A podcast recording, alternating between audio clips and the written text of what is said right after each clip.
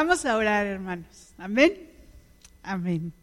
Padre bendito, en esta hora te doy gracias, Señor, por este día, por tu amor, por tu bondad, por tu misericordia, porque tú eres Dios, porque tú eres santo y eres digno de toda gloria. Gracias, Padre, porque tú nos llenas con tu gracia, con tu poder. Y gracias también, Señor, porque en este día podemos aprender más de ti. Padre, en el nombre de Jesús, que la palabra que tú tienes preparada para nosotros sea de bendición, Señor, sea para glorificar tu nombre y exaltarte, y que nuestros corazones estén atentos, nuestro espíritu esté atento a Él, Señor. Padre, y si ya hemos escuchado de ella, Padre, en el nombre de Jesús, permite que nuestro espíritu pueda ser renovado para recibir, Señor, lo que hoy tú tienes para nosotros. En Cristo Jesús. Amén. Bueno, pues vamos a abrir nuestras Biblias en Mateo 4:17 y yo les voy a pedir que leamos ese versículo que dice así. Desde entonces comenzó Jesús a predicar y a decir, arrepentíos porque el reino de los cielos se ha acercado. Esto fue después de la tentación del Señor Jesús.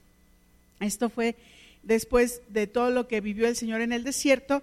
El Señor empieza su ministerio, empieza él solo, empieza a enseñar en las sinagogas y en los pueblos. Y cerca, dice la palabra del Señor en el versículo 12, de Mateo 4. Cuando Jesús oyó que Juan estaba preso, volvió a Galilea y dejando a Nazaret, vino y habitó en Capernaum, ciudad marítima, en la región de Zabulón y de Neftalí, para que se cumpliese lo dicho por el profeta Isaías cuando dijo, tierra de Zabulón y tierra de Neftalí, camino del mar, al otro lado del Jordán, Galilea de los gentiles. Esto es muy importante. El pueblo asentado en tinieblas vio gran luz y a los asentados en región de sombra de muerte, luz les resplandeció. Desde entonces comenzó Jesús a predicar y a decir, arrepentíos porque el reino de los cielos se ha acercado. Andando Jesús junto al mar de Galilea, y vamos a dejarlo ahí, un momentito, no nos vamos a adelantar. Entonces Jesús comienza su ministerio, comienza su trayectoria, sanando enfermos, liberando endemoniados, enseñando en las sinagogas y llevando la palabra del Señor a todas las regiones donde él iba. Pero dice también la palabra que anduvo junto al mar de Galilea. Cuando iba al mar de Galilea había un grupo de personas que se sentaban allí en la arena y el Señor eh, se paraba enfrente de ellos y les enseñaba. Entonces, vamos a ver esto, aunque está aquí en, en Mateo, vamos a verlo en Lucas 5, 1. Y lo que hizo el Señor, esto que hizo el Señor, provocó que unos pescadores vivieran una de las experiencias más extraordinarias de sus vidas. Entonces vamos a leer Lucas 5.1. Dice la palabra del Señor así. Aconteció que estando Jesús junto al lago de Genezaret, que es el mar de Galilea, también conocido así, el gentío se agolpaba sobre él para oír la palabra de Dios. Si alguna vez has estado en el metro, bueno, pues así, la gente se agolpeaba para poder escuchar la palabra del Señor, lo que Él les estaba enseñando y vio dos barcas que estaban cerca de la orilla del lago y los pescadores, habiendo descendido de ellas, lavaban sus redes. Jesús hablaba a la multitud y la multitud le oía, mientras ahí había unos hombres que estaban haciendo su labor, unos hombres pescadores que estaban trabajando y oían más por las circunstancias, porque estaba ahí el Señor enseñando y allí estaban sus barcas y ellos estaban limpiando sus redes. De esas veces que te toca, no sé, ir en la calle y de repente escuchar a alguien que está enseñando o algo que, que están diciendo en la calle, pero eh, es más por, por la situación que estás viviendo, aparentemente, por las circunstancias, que porque realmente lo quieras escuchar, porque realmente tú, tú quisieras estar ahí. Entonces estos hombres estaban ahí y oían por las circunstancias que estaban viviendo, más que por decisión propia. Y tal vez ellos seguían lavando sus redes y escuchaban lo que decía el Señor, porque pues, lavando las redes ahí en la orilla del mar, pues no se alejaron, no se metieron más al mar, sino simplemente ahí en la orilla estaban escuchando. Y yo creo que volteaban a ver al Señor Jesús, lo que él decía, y se volteaban a ver entre ellos así como, este, pues, ¿qué está diciendo este hombre? Y, mientras limpiaban sus, sus redes. Y muchas ocasiones así nos pasa en nuestra vida. Y esto es lo que yo quisiera que pongamos atención, porque estamos sin estar. ¿Cuántas veces has estado, eh, ya sea aquí en la congre o allá en tu casa, que estás escuchando la enseñanza, pero realmente no la estás escuchando, no estás prestando atención? ¿Cuántas veces oyes sin oír la misma palabra? Que te están enseñando y sí, lo estás escuchando, pero tu mente ya se fue lejos, ya divagó, estás ahí, pero no estás. Y, y ves o vemos sin mirar. Estamos viendo sin mirar, de esas veces que se te va la mirada perdida y no pones atención a lo que está pasando alrededor. Muchas veces nos sucede esto. Estos hombres pescadores limpiaban las redes y estaban poniendo atención a limpiar sus redes para poderlas usar después. Pero estaba ahí un hombre hablando y a lo mejor escuchaban una que otra palabra, pero seguían lavando sus redes. No prestaban atención, oían sin oír, miraban sin mirar. Allí está una bola de gentes. ¿Quién sabe qué están diciendo? No, pues, de repente se escuchan algunas palabras. ¿Tú les entiendes? No, no, ya, o sea, no, no, no prestaban realmente la atención que deberían de tener. Pero Dios está presente en nuestra vida y nosotros muchas veces le ignoramos. Cuando está presente en nuestra vida, nosotros muchas veces no le hacemos caso. Nos volteamos para otro lado, miramos para otro lado, no escuchamos su voz, no estamos atentos a lo que Él dice. Él hace maravillas, Él hace milagros en nuestras vidas y nosotros no lo vemos. Dios habla y no le escuchamos. Dios nos habla a través de su palabra y no prestamos atención. Su palabra, por eso decimos que es viva y eficaz. Y su palabra realmente no ha tenido, eh, no, cuando algo se echa a perder, ¿cómo se dice cuando algo se echa a perder que ya no lo puedes usar? Ya se expiró. La palabra no ha expirado. La palabra sigue vigente hoy en día, después de tantísimos años. Por eso es viva y eficaz. Pero tenemos que estar atentos a ello. Tenemos que abrir nuestros ojos, nuestros oídos, nuestra atención a la palabra del Señor y a lo que Él quiere decirnos. Como Pedro, fíjense bien, Pedro lavaba, en ese entonces era Simón. Entonces, Simón lavaba sus redes. Y nosotros a veces, como Pedro también, estamos ahí no lavamos nuestras redes, pero sí las mujeres, por ejemplo, lavamos los platos y estamos ahí, piense y piense. O estamos haciendo de comer, piense y piense.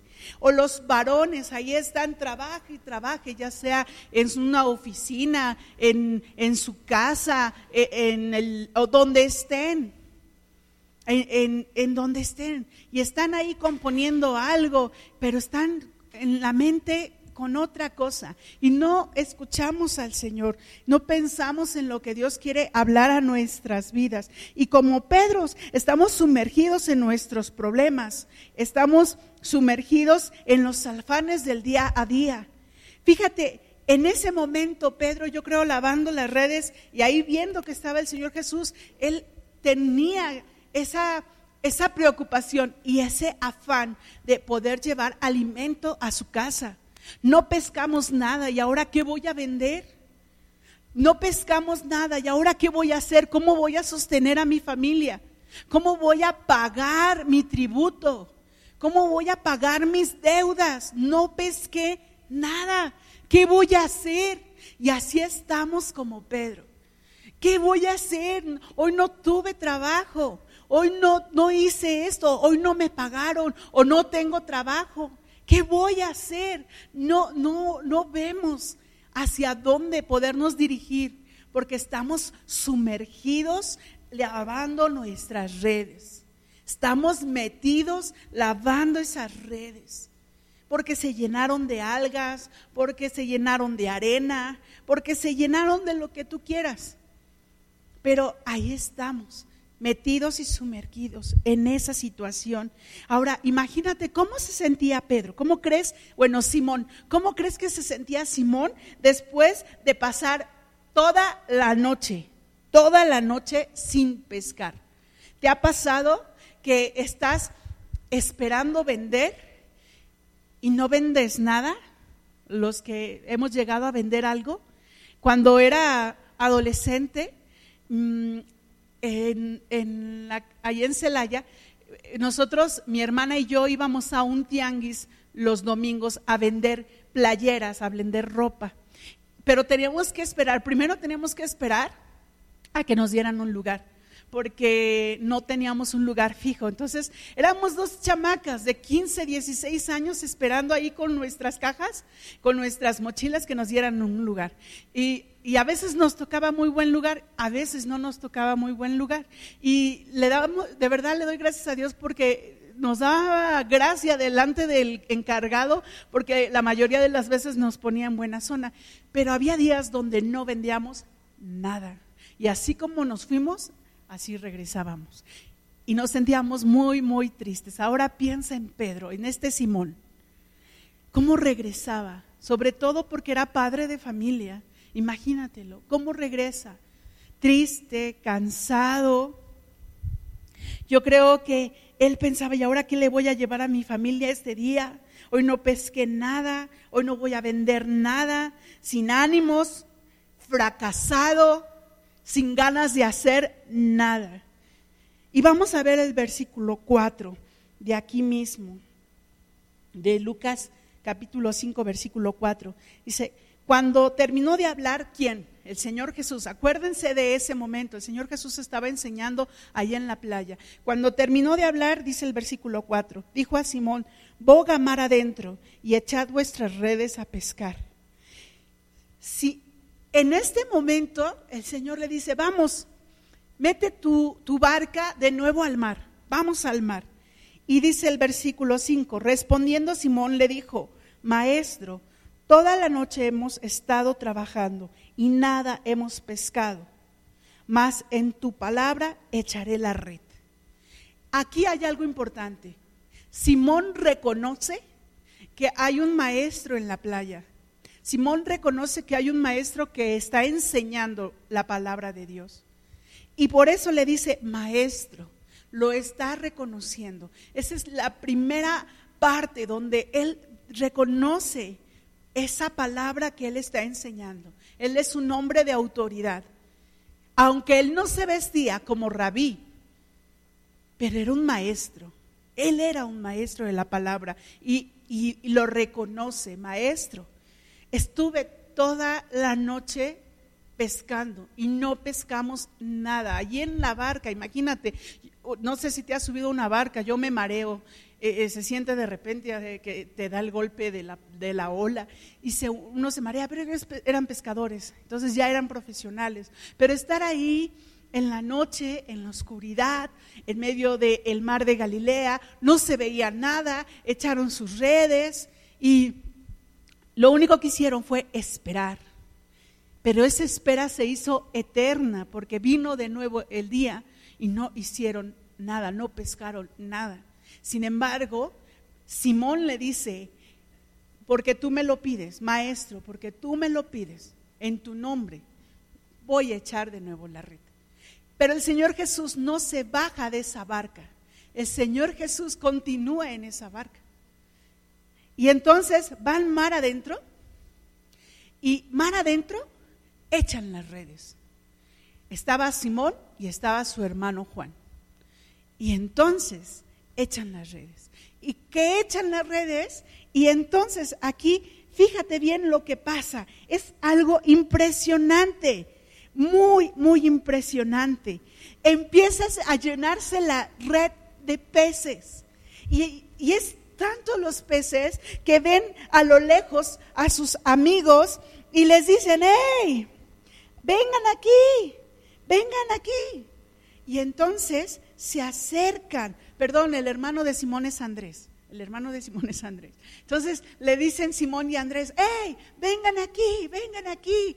Y entonces Juan y Jacobo, que estaban a la orilla limpiando sus redes, se acercan. Y esto lo vamos a ver.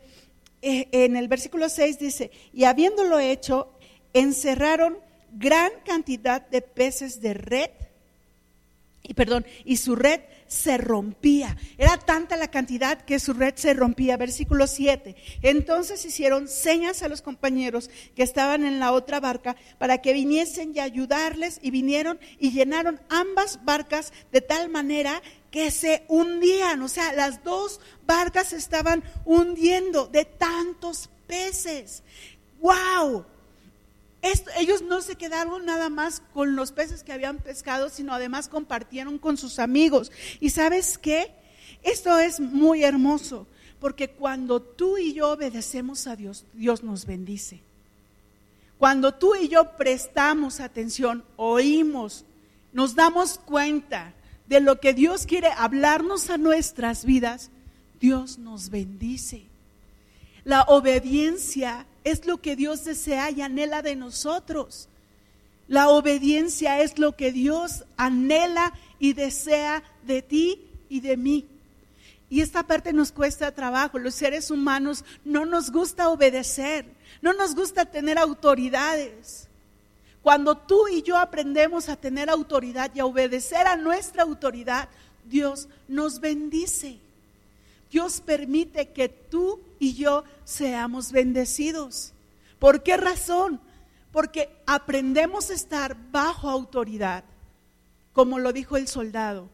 Yo soy un hombre que tiene soldados que están bajo mi autoridad.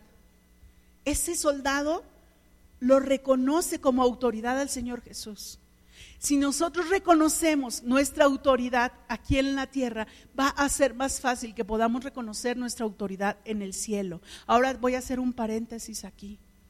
Si tú reconoces a tu autoridad espiritual, en este caso tu pastor, Dios te va a bendecir. Por una razón, porque estás bajo sujeción.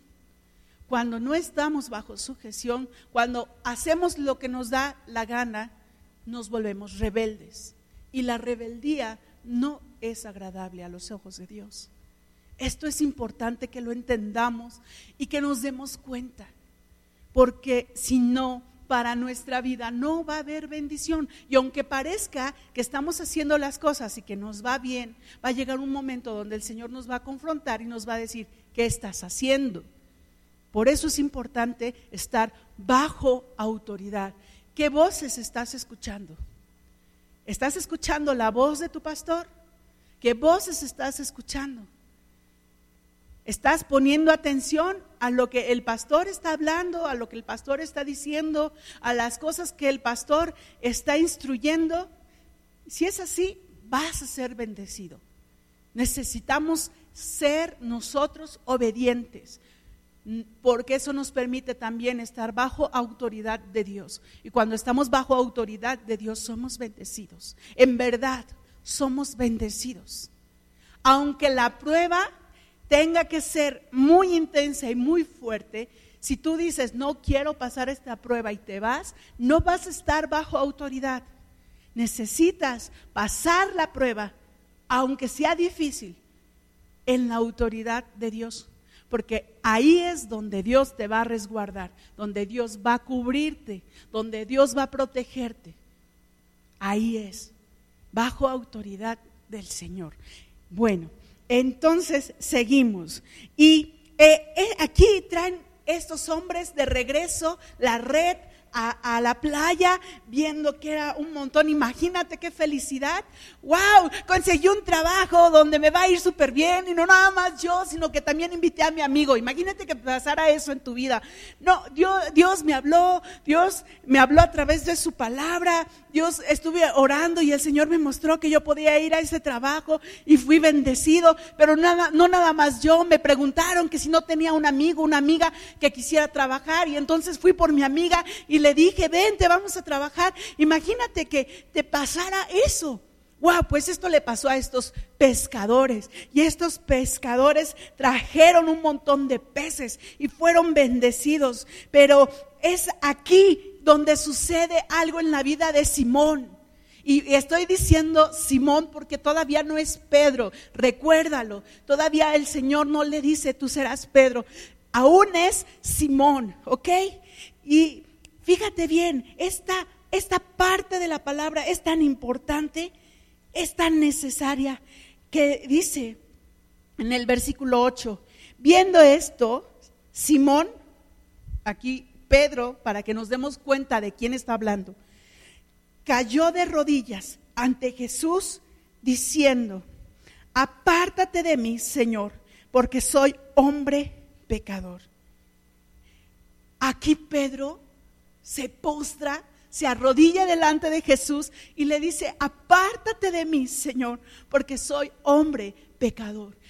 Pedro, o bueno, Simón, reconoce, reconoce quién es Él, reconoce qué es lo que hay en su corazón y en su ser, reconoce lo que está viviendo.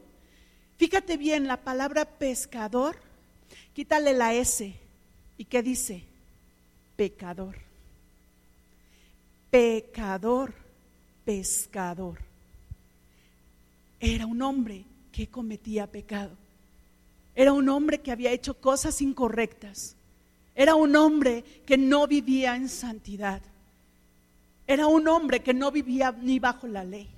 Y le dice, apártate de mí, Señor, porque soy un hombre pecador. Y esto que vivió Pedro, lo tenemos que vivir tú y yo. Lo tenemos que vivir, tenemos que reconocer que somos pecadores.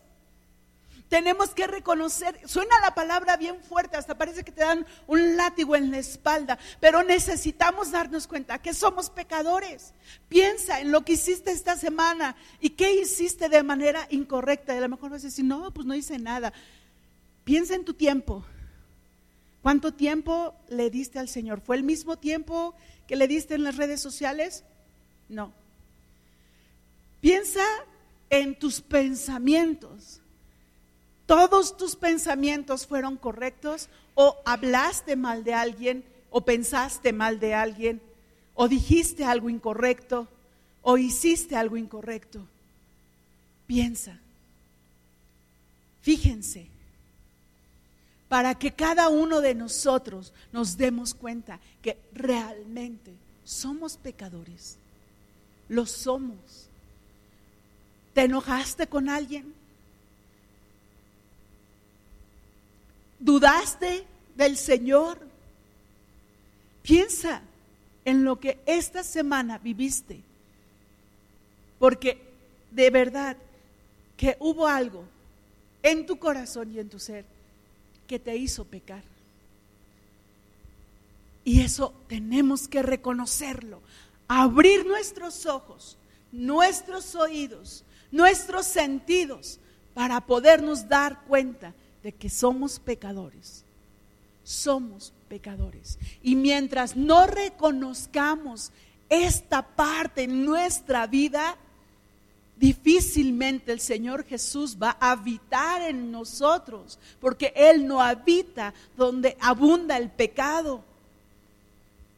Necesitamos reconocer que somos pecadores y reconocer que nos hemos equivocado y reconocer que no somos dignos de estar en su presencia. Y como lo hizo Pedro, postrarnos delante de Él y reconocer su grandeza reconocer su grandeza. Dice la palabra que, que Simón le dijo, apártate de mí, Señor, porque soy hombre pecador. Reconoció la santidad del Señor.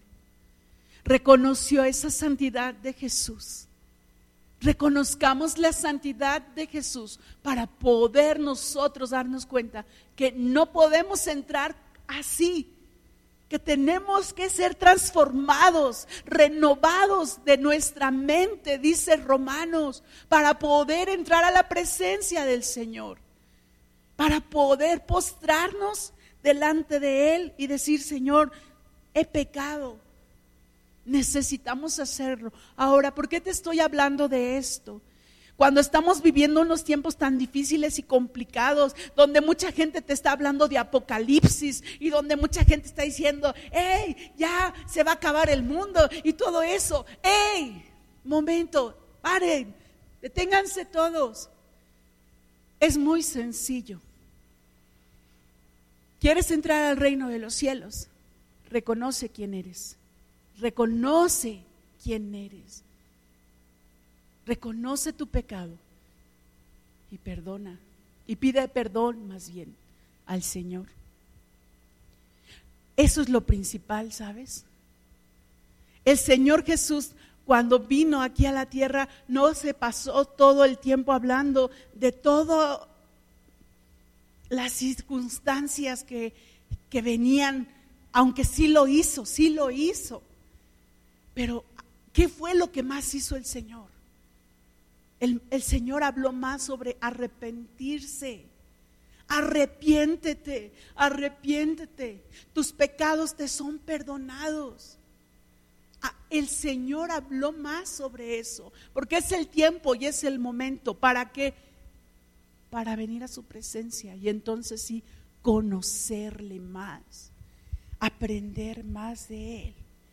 Pedro le reconoce Jesús sabía quién era Pedro. Jesús sabía quién era él. No estaba el Señor en la playa nada más porque sí. No lo eligió al azar.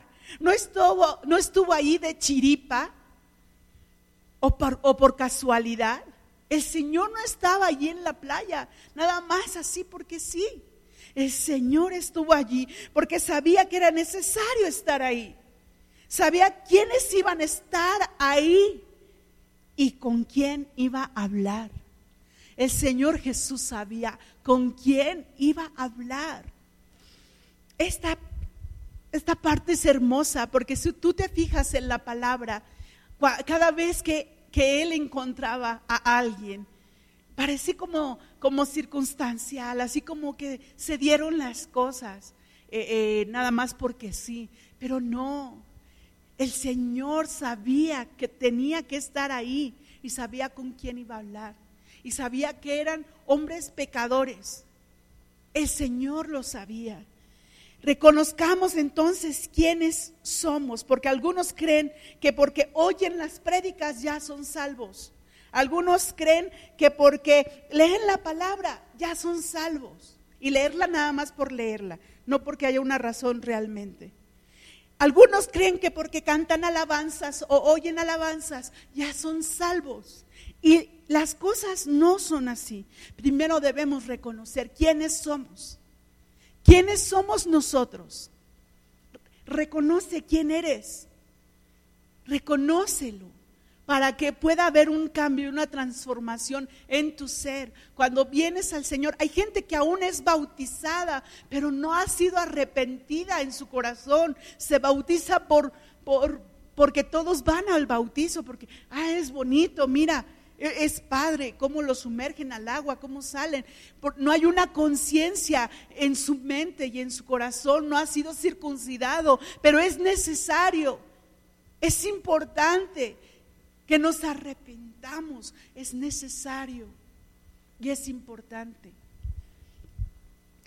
Para Jesús, en su infinita misericordia, en su infinito amor, en su infinita bondad, no, cuando Pedro, cuando Simón se, se postra, se arrodilla ante él, él, él no le dice, sí, Pedro, Simón, tú eres un pecador, hiciste esto, te enojaste con tu mujer, ignoraste a tu suegra, no le hiciste caso al vecino, eh, veniste y robaste peces, pescaste eh, en sábado y en sábado tú no puedes pescar porque hay que respetar el Shabbat. Y, o sea, el Señor Jesús no le estuvo diciendo sus pecados. Cuando tú vienes al Señor Jesús, el Señor Jesús no viene a decirte tus pecados. Piensa en ellos y de verdad, el Señor Jesús no viene a acusarte. El que viene a acusar es el demonio, es Satanás. Pero el Señor Jesús no nos acusa. El Señor Jesús no le reclamó en, eh, a, Simón lo que él hizo o dejó de hacer. El Señor Jesús, en esa infinita bondad y en esa infinita misericordia, le habla a, Simón. Y le habla de una manera tan hermosa, tan, tan bella, que dice en el versículo 9, porque la pesca, perdón, aquí dice el versículo 9, dice, porque la pesca que habían hecho, el, el temor se había apoderado de él y todos los que con él estaban. Ciertamente hubo miedo y hubo temor en, en, en Simón, en Pedro, pero ahorita vamos a ver esto. Pero el Señor dice en el versículo 10, Dice, no temas desde ahora, serás pescador de hombres. El Señor transforma y limpia nuestra vida para poder nosotros servirle, para poder nosotros seguirle, para poder nosotros estar delante de Él. El temor y el asombro se apoderaron de Simón y sus amigos. Impacto y miedo al ver que un hombre les dijo qué hacer y al hacerlo sucede algo maravilloso, asombroso y milagroso en sus vidas. Algo que les impactó, algo que les marcó su corazón y su vida. Dios quiere impactar tu vida. Dios quiere marcar tu vida de una manera diferente a la que has venido viviendo. Así tengas 30 años de ser cristiano. Si tú no has cambiado, es porque el reino de Dios no ha llegado a tu vida. Necesitas esa transformación y Dios quiere impactar tu vida para que haya esa transformación. Por eso, vuelvo a decirlo, necesitamos nuestros sentidos abiertos al Señor para poder darnos cuenta de ello. Para poder darnos cuenta. El Señor no es, ay, qué bonito, qué bonito, qué bonito es, se siente, ay, qué bonito es estar aquí. No, el impacto que el Señor quiere hacer es totalmente en todo tu ser, en tu espíritu en tu alma y en tu cuerpo. Pero para ello necesitamos estar nosotros con nuestro espíritu atento, con nuestro ser atento a todo lo que el Señor quiere hablarnos y a todo lo que el Señor quiere también transformar en nuestra vida, transformar en nuestro corazón. Dice de nuevo el versículo 9, porque la pesca que habían hecho el temor se había apoderado de él y de todos los que estaban con él, de él y de sus amigos, de Simón, de Juan, de Andrés y de Santiago, o Jacob, es el mismo nombre. Eh, en ellos impactó el Señor. En ellos impactó la vida de, de el Señor Jesús. Y esto provocó en estos hombres algo diferente. Algo diferente. Versículo 10 dice, y asimismo de Jacob y Juan, hijos de Zebedeo, que eran compañeros de Simón. Pero Jesús dijo a Simón, no temas. Imagínate, el Señor con esa multitud estaba enseñando y dice la palabra que todos se agolpeaban para poder escuchar la voz del Señor. Pero de toda esa multitud, ¿a quién miró? A estos cuatro pescadores. A estos cuatro pescadores. importante reconocerlo. Importante darnos cuenta que estos cuatro pescadores fueron los que llamaron la atención del Señor Jesús.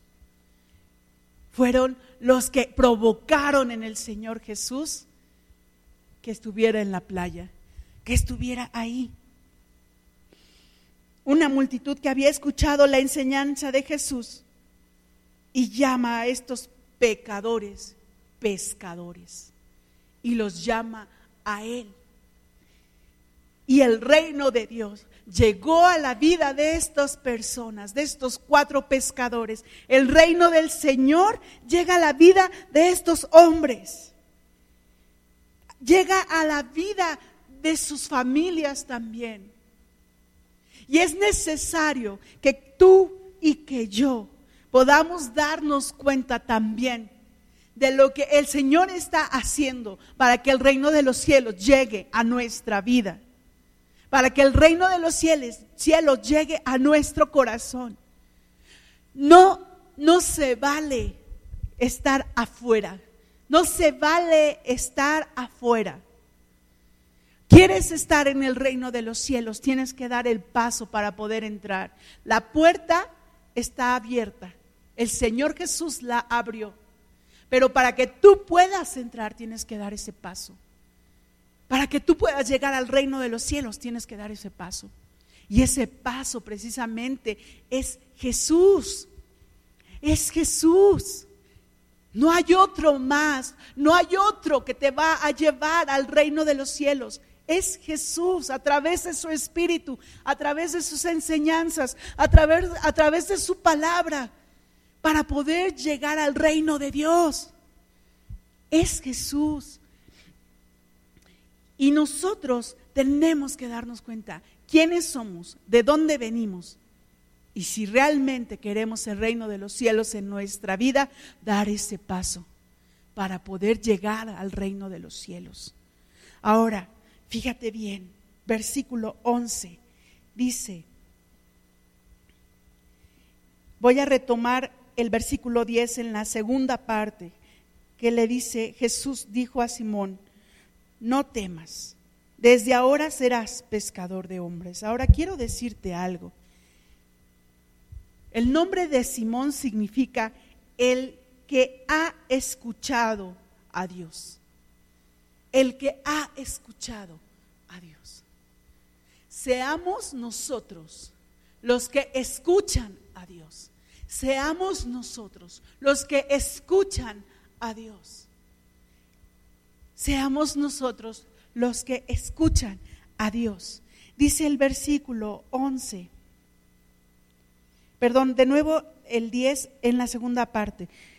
Jesús dijo a Simón, no temas, desde ahora serás pescador de hombres. ¿Pescador de hombres? ¿Cómo? ¿Me voy a convertir en un buzo? ¿Me voy a meter al mar? ¿Y voy a salvar a la gente que está en el mar ahogándose? Algo así, algo así. Porque en este mundo hay tanta gente que se está ahogando, que no sabe del Señor Jesús y que necesita de Él. Que necesita precisamente que tú y que yo escuchemos la voz de Dios para sumergirnos en el mar como buzos y rescatar precisamente a esas almas que necesitan del Señor rescatar esas almas que necesitan que su vida, que a su vida llegue el reino de los cielos, que a su vida llegue el reino de los cielos, es importantísimo. Tan importante que hoy en día, que hoy en día hay tanta gente que no sabe hacia dónde dirigirse, que necesitan que les enseñemos de la palabra ¿Tienes algún vecino, alguna vecina que está pasando por tribulación, que está pasando por enfermedad, que está pasando por algún conflicto? Ya le expres, ya tú fuiste y le expresaste vecina o le mandaste por lo menos un WhatsApp y le dijiste vecino o vecina, mire, yo sé que está enfermo, yo sé que está enferma, yo sé que está pasando por tribulación, voy a orar por usted Voy a pedirle al Señor por su vida. Que tu amigo, que tu amiga, que vive en otro lado, que no está ahí junto a ti, o tu familiar, que se enfermó, que está pasando por problemas fuertes, ya le mandaste un WhatsApp, ya le dijiste, estamos orando por ti. Tengo un hermano que es médico y él trabaja en el Seguro Social allá en el distrito, bueno, en la Ciudad de México. Y mi hermano no, aún no ha llegado al Señor, aún el reino de los cielos no ha llegado a su vida. Pero yo le mando mensajes y le digo, estamos orando por ti, estamos orando por ti. Él necesita darse cuenta de que hay alguien que está orando e intercediendo, porque yo no sé, el día de mañana Él llegará al Señor. ¿En qué momento? No lo sé, pero el Señor sí lo sabe. El Señor sí lo sabe y yo creo en sus promesas. Y hemos estado orando por Él y por mis hermanos y por gente que conocemos que no ha llegado a Cristo, pero que necesita de Cristo. Tú y yo necesitamos de Cristo. Y hubo a lo mejor alguien, no sabemos quién, no sabemos dónde a lo mejor, que estuvo orando por nosotros para que llegáramos a los pies del Señor, como llegó Simón. Como llegó Simón. Y dice el versículo 11, y cuando trajeron a tierra las barcas, dejando todo, le siguieron. dejando todo, dejando todo. Y nos falta a muchos esta parte. A muchos de nosotros nos falta esta parte. Porque nos cuesta muchísimo trabajo renunciar a nuestro yo. Nos cuesta mucho trabajo renunciar a nuestro yo. Nos cuesta mucho trabajo renunciar a nuestras comodidades a nuestro tiempo, a lo que Dios te pide, a lo que Dios te pide que dejes y a lo que Dios te pide que renuncies. Nos cuesta trabajo, nos cuesta. Somos, somos muy yoyos, somos muy yoyos. Y cuando el Señor nos pide algo, nos da esta cosa. ¿Y estás seguro, Señor? ¿De verdad? ¿a qué mira que esto me duele? Como el joven rico, cuando le dijo, vende todo lo que tienes, vende todo lo que tienes y dáselo a los pobres y sígueme. Y el joven rico se entristeció porque tenía muchas riquezas, pero esas riquezas no iban a ser para él. Y mejor se fue. Le costó. Le costó en su corazón. Y hoy en día la iglesia, muchos cristianos, mucha gente, le cuesta trabajo vivir así, renunciando a su yo para entregarse a su Dios. Los misioneros, esos misioneros que renuncian a su yo, para poder ir a aquellos lugares donde la palabra no ha sido llevada o donde ha sido llevada pero ha sido poca o poco aquellos que han llegado al Señor y donde hay que trabajar y hay que trabajar, hay que picar piedra, hay que hablarle a la gente. Pastores que se van a lugares donde Dios los manda y donde ha costado levantar congregaciones y renunciar a su yo, renunciar a lo que tenían, en donde vivían, a lo mejor cómo estaban en esa comodidad. Es difícil, ¿verdad? De verdad es difícil. Y te lo digo porque lo hemos vivido. Después platicaré la experiencia, pero es difícil, es complicado. ¿Qué te está pidiendo hoy en día el Señor para que tú vengas a Él? El Señor le dice, e, el Señor le dice, serás pescador de hombres, pero dice también en Mateo y en Marcos que el Señor les dijo a estos pescadores, sígueme, sígueme, sígueme. El Señor hoy en día te está diciendo, sígueme, sígueme. Y caminar las pisadas del Señor Jesús no es sencillo, pero es lo más glorioso que puedes hacer en tu vida. Es lo más hermoso que puedas hacer en tu vida. Es lo mejor que puedes hacer en tu vida. Seguir al Maestro, seguirle, porque eso va a traer bendición a tu vida. Duele. Y te voy a platicar rápido porque duele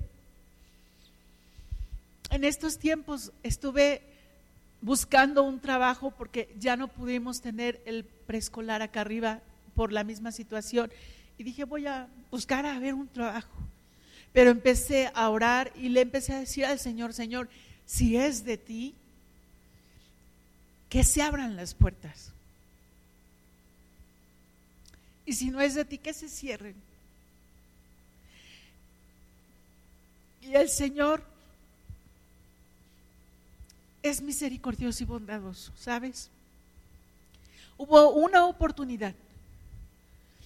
Me hablaron, me dijeron, oye, hay un trabajo en tal escuela que no sé qué, porque no mandas tus papeles por correo, hablas con esta maestra y mira, el sueldo estaba súper bien. Y dije, sí, sí, voy a ver. Entonces mandé mis papeles y todo, pero en mi corazón y en mi mente había el temor de no obedecer a Dios. Y entonces oré muchísimo a Dios y le dije, Señor, si esta puerta se abre, es porque tú quieres que se abra. Pero si tú no deseas esto para mí, cierra la puerta. No obtuve el trabajo, lo obtuvo una amiga que quiero mucho, compañera mía. Pero le decía yo a ella, si no me lo dio es porque Dios tiene algo mejor, pero no me refiero al trabajo con eso.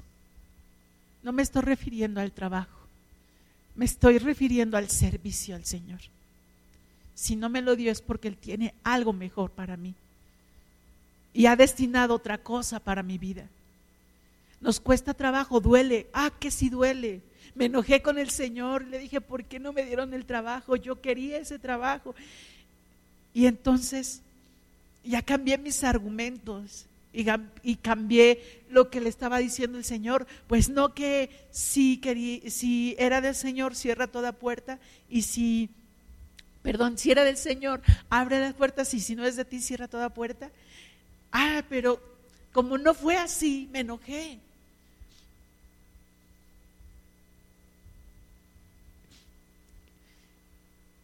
Y sí oraba, y sí alababa y leía la palabra, pero realmente no estaba ahí, porque estaba enojada.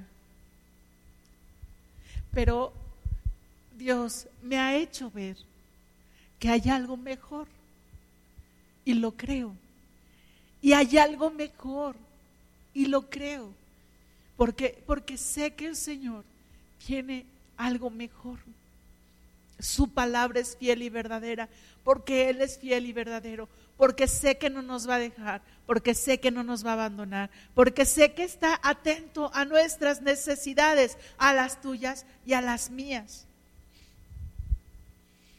¿Qué es lo que nos falta a nosotros renunciar para podernos entregar al Señor, para poder estar a sus pies? ¿Qué te ha pedido Dios que dejes? ¿Qué te ha pedido Dios que renuncies? ¿Qué te estorba para seguirle? ¿Qué te estorba? El Señor está hablándonos y está hablando a nuestros corazones. Está hablando a nuestras vidas. Está hablando a nuestro ser.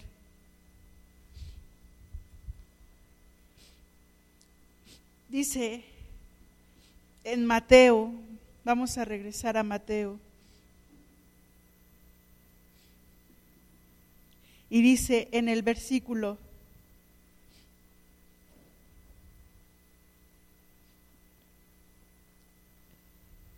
en el capítulo, perdón.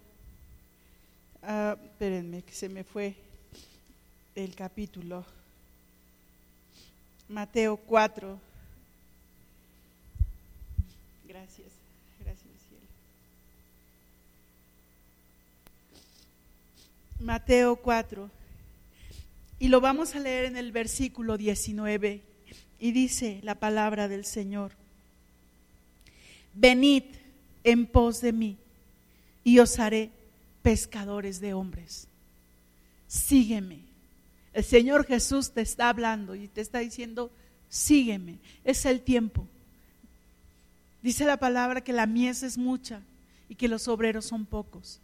El Señor necesita obreros que puedan compartir su palabra para que esa gente pueda ser salva, para que el reino de los cielos llegue a su vida, para que deje de estar afanada y preocupada por lo que ha de venir y esté confiada en el Señor por lo que ha de venir. ¿Y qué es lo que ha de venir? Su reino, su reino a nuestras vidas, su reino a nuestros corazones. Vamos a orar y yo te quiero pedir que te pongas de pie.